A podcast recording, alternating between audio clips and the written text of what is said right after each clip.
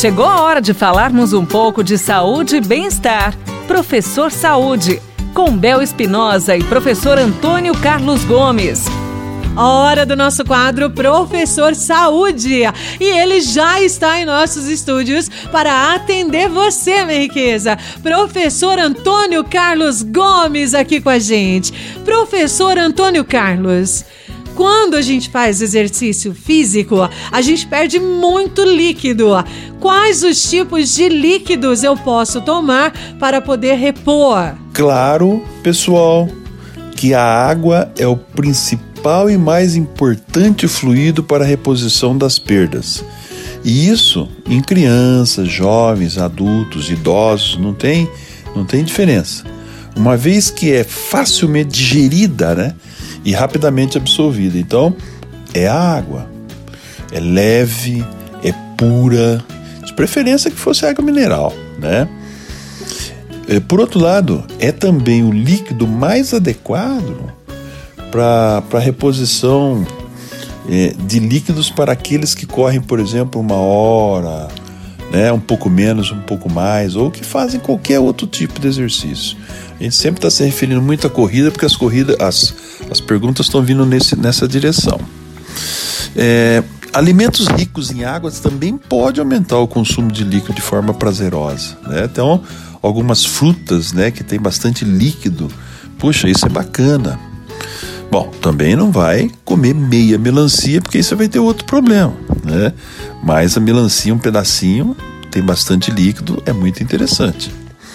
Então, o consumo de frutas, frutas frescas, tomate, pepino e outros alimentos ricos, né, que eles são muito ricos em água, que além de reporem os fluidos, também são ricos em potássio, né?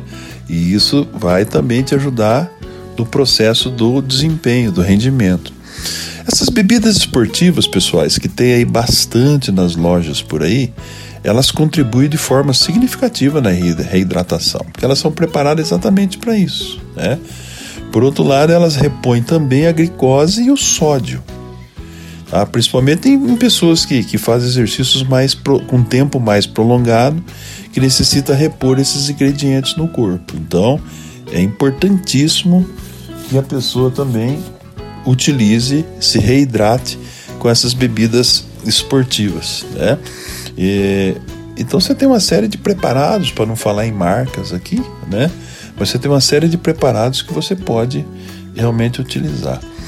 Por outro lado, sempre as pessoas, Bel, eles querem saber se está ingerindo o líquido em quantidades adequadas, né?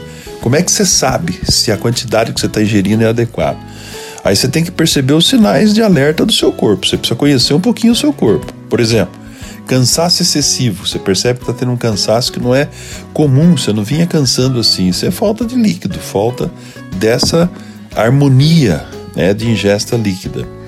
Dores de cabeça é um outro sintoma que te indica que está faltando um pouquinho de líquido. Fraqueza, me sinto fraco durante a atividade.